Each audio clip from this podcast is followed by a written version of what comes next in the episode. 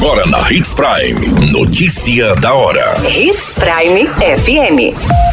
Oferecimento: Molas Mato Grosso. Molas, peças e acessórios para o seu caminhão. Notícia da hora. Prefeitura realiza fechamento de valas no Parque Florestal após entrega de nova estrutura à população.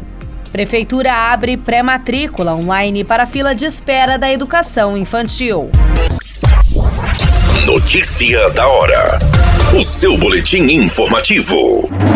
Um dos cartões postais mais famosos de Sinop, o Parque Natural Florestal Municipal, está passando por uma verdadeira transformação. Depois de ter a parte interna totalmente revitalizada, o espaço agora passa por melhorias na área externa, onde as equipes da Prefeitura de Sinop estão trabalhando no fechamento das valetas existentes nos quatro cantos e na parte frontal. Os trabalhos compreendem os dois cantos na Rua das Avencas, esquina com a Avenida dos Jequitibás e na esquina com a Avenida dos Pinheiros e também na Rua das Orquídeas em dois pontos, na área de entrada do parque e na esquina com a Avenida dos Jequitibás.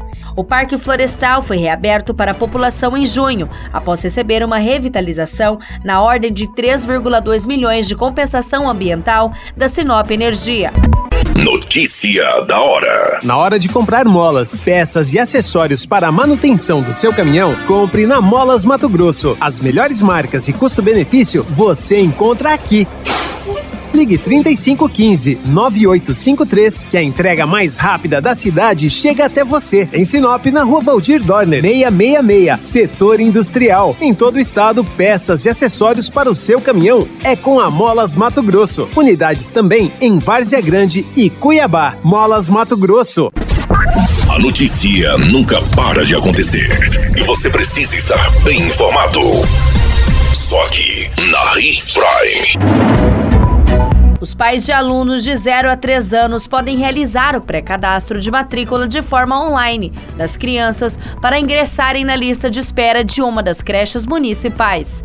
Essa novidade vai possibilitar uma agilidade no andamento dos cadastros e no acompanhamento do andamento das solicitações, além de oferecer mais segurança na inclusão dos dados e impedir alterações na ordem de chamamento dos alunos, que será por ordem de inscrição. O cadastro está disponível também no site da Prefeitura Municipal e conta com um tutorial de acesso.